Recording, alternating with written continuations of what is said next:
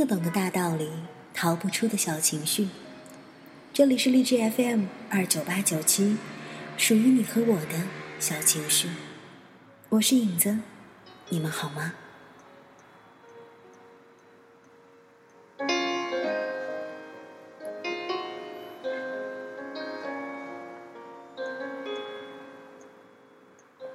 在这里，也要先要跟各位说一声抱歉。由于前段时间过于忙碌，所以已经很久很久没有更新节目了。在荔枝 FM 的平台上，有很多朋友在问到影子：西决还更新吗？小情绪的节目还有吗？是的，小情绪会一直陪伴着你，我们一直都在。所以今天影子又回来了。不知道你今天有没有什么样的小情绪，想来跟我分享呢？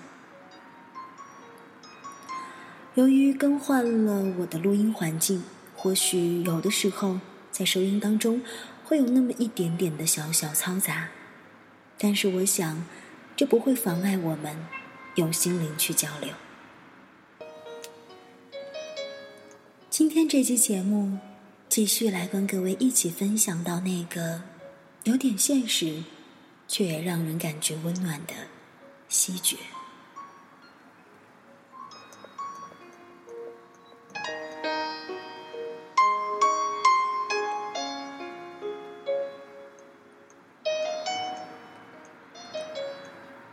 我们快要结婚了。陈烟说过，之所以这么快的决定和我结婚，是因为他喜欢我们家。他的那句话让我觉得无比感动。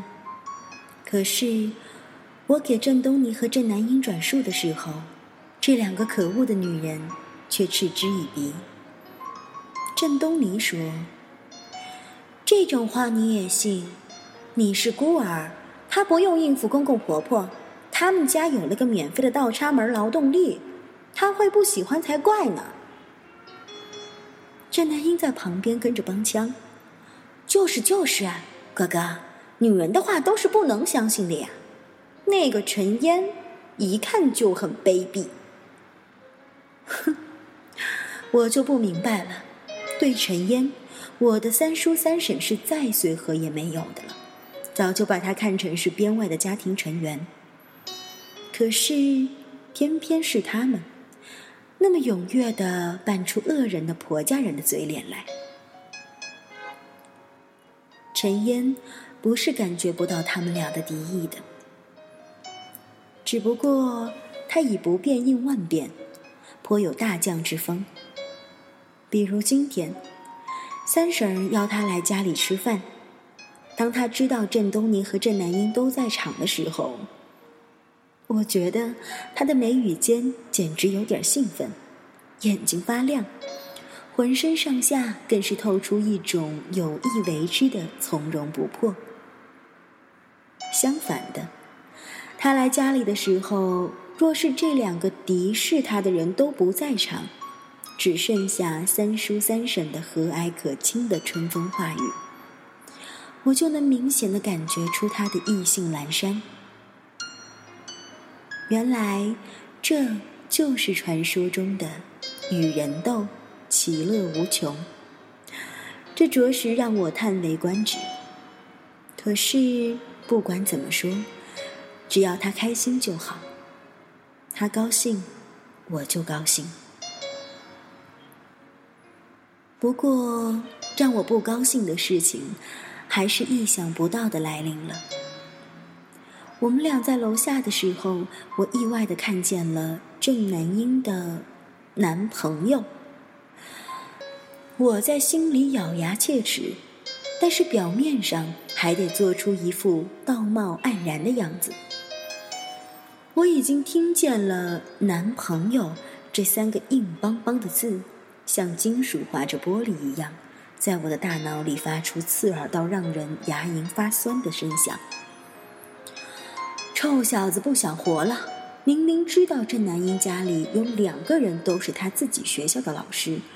居然敢公然的跑到楼下来等人，也不知道该说他是勇气可嘉，还是该说他简直不把统治阶级放在眼里。他就那么堂而皇之的站在单元门外面，头一抬看见了我，脸上居然没有一丝一毫的慌乱，并且大方的跟我说：“郑老师好。”相形之下，小家子气的反而是我，于是我也只好风度翩翩的说：“你好，苏志远，高三了，很紧张吧？”哪知那个小子不慌不忙的说：“现在的刘老师比您那时管的要严得多，我今天嗯是来等郑南英一块儿去上刘老师的补习班的。”厉害，我不得不在心里赞美。短短一句话，自己先光明正大的坦白了，并且堵得我没话说，顺带着嘲讽我曾经教导无方。这孩子再长大一点，可以去外交部了吧？于是我只能在心里告诉自己，我得以德服人。那好，要好好学习，然后拽着陈烟赶紧上楼。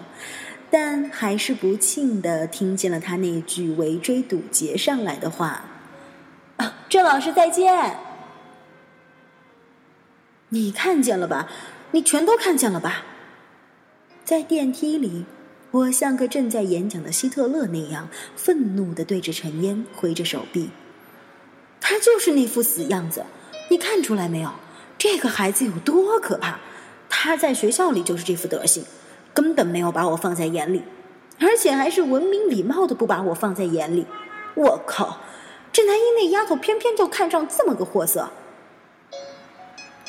好了，西决。陈烟还是那样暖洋洋的微笑着。哪有你说的那么严重？十几岁的男孩子，喜欢在成年人面前装装样子罢了。咱们不都是那个岁数过来的吗？我倒是觉得。郑南英的眼光不错啊，这个男孩子蛮帅的。帅你个头！郑希觉，陈烟忍无可忍的摇了摇头，一针见血。我看你呀，是纯属妒忌。你妹妹长大了，不再成天的围着你转了，有了自己的男朋友，你不平衡。我装作没听见。因为我知道，他说的是对的。不过，陈烟似乎若有所思。我觉得这个男孩子很成熟，你家郑南英跟他在一起，怕是要吃亏的吧？很好，那我就去剥他的皮，抽他的筋。我干脆利落，电梯门就在这个瞬间缓缓的移开了。不疾不徐的，明亮的银灰色，像是两片铡刀。不过仔细想想，陈烟不是没有道理的。我自己也有过十几岁的青春期，高中的时候，我也喜欢跟整个世界闹别扭，瞧不上这个，看不起那个。殊不知，天下最大的傻逼正是我自己。可能吧。我为什么这么讨厌今天的苏远志？是因为他像极了那个时候的我，并不是不聪明，但是自认为自己聪明的程度远远超过实际的智商。没错的，当我像苏远志那么大的时候，我高三，郑南英初一。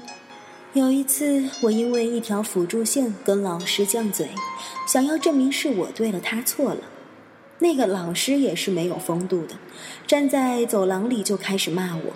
于是我一点都不示弱的跟他吵，面红耳赤的时候，我根本不知道郑南英是什么时候出现在围观的人群中的。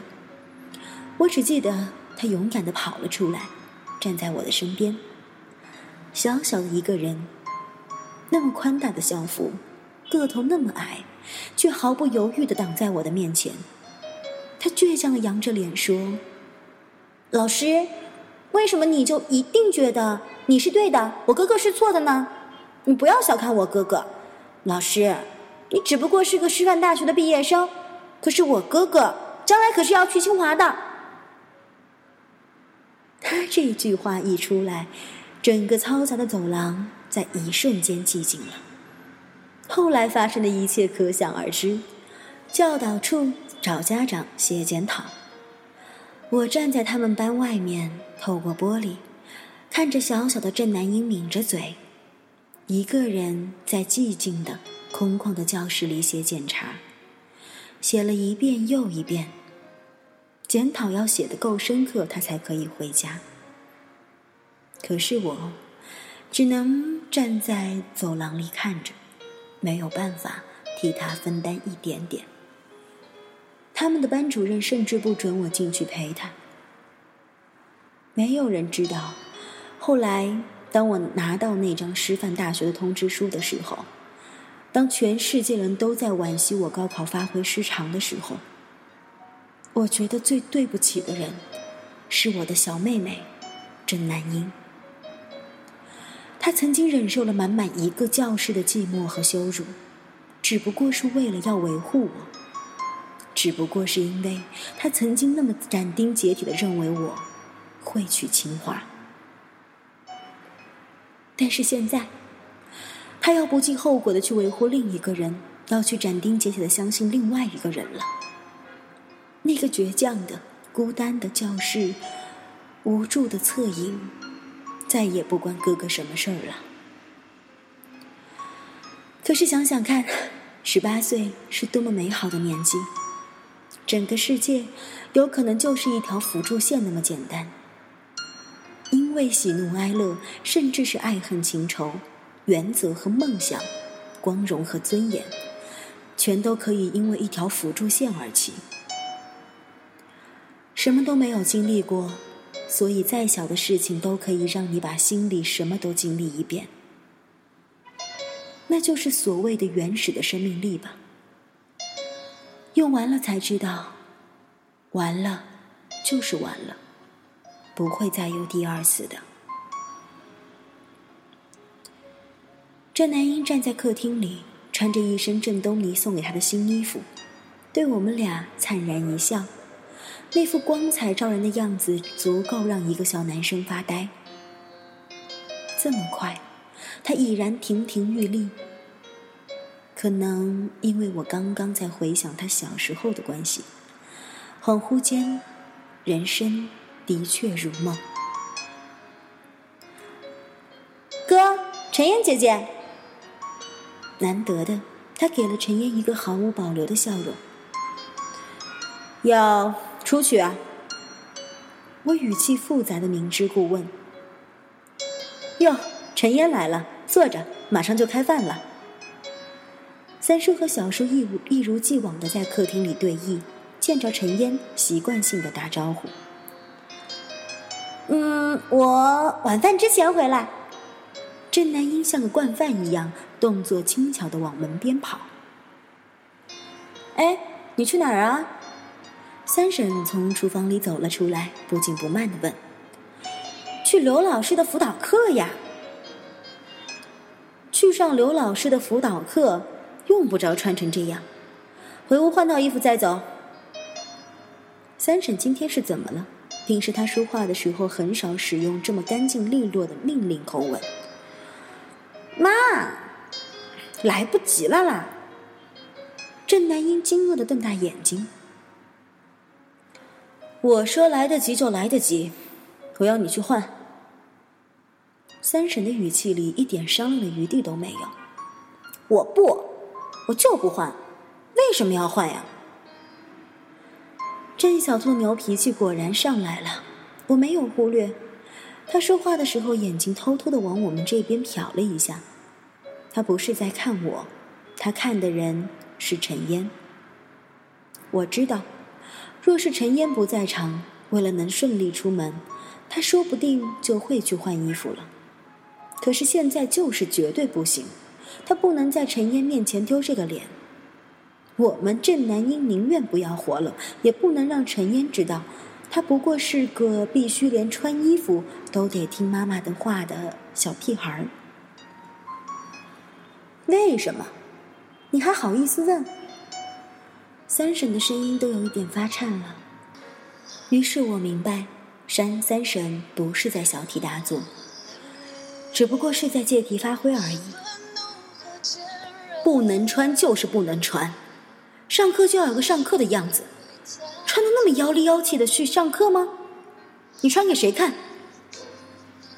我我一定要穿给别人看吗？我就穿给我自己看。我每天都穿那么难看的校服，我就是想穿新衣服，看着自己开心，不行吗？不行。这个时候，三叔无奈抬起头来，就让他穿吧，东尼大老远的带来的，现在不过穿两天，季节就不对了。我觉得没什么呀，男婴哎穿的很好看，哎呀又不那么过分。你知道什么？你除了知道维护他，你还知道什么？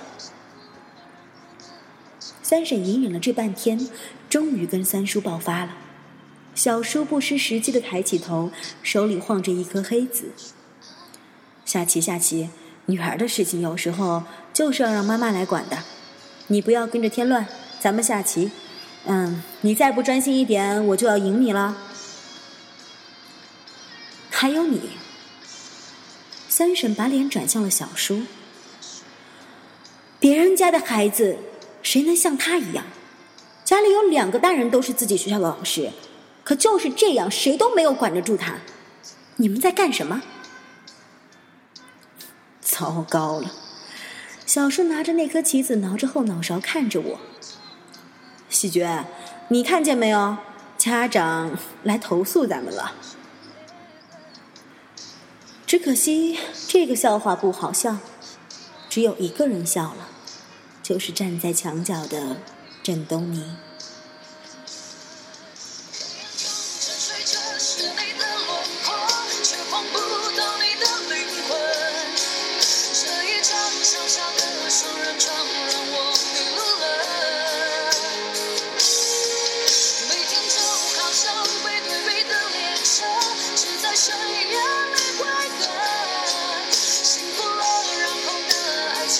什么在确认？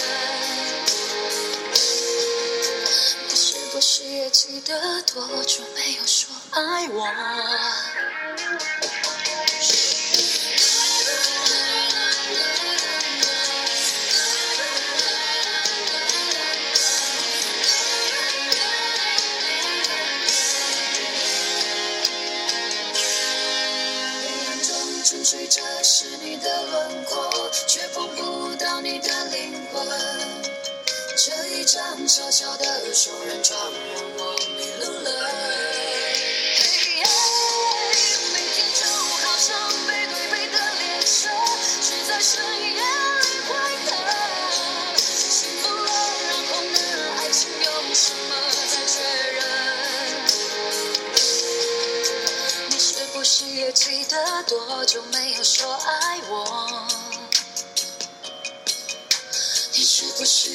的多久没有说爱我？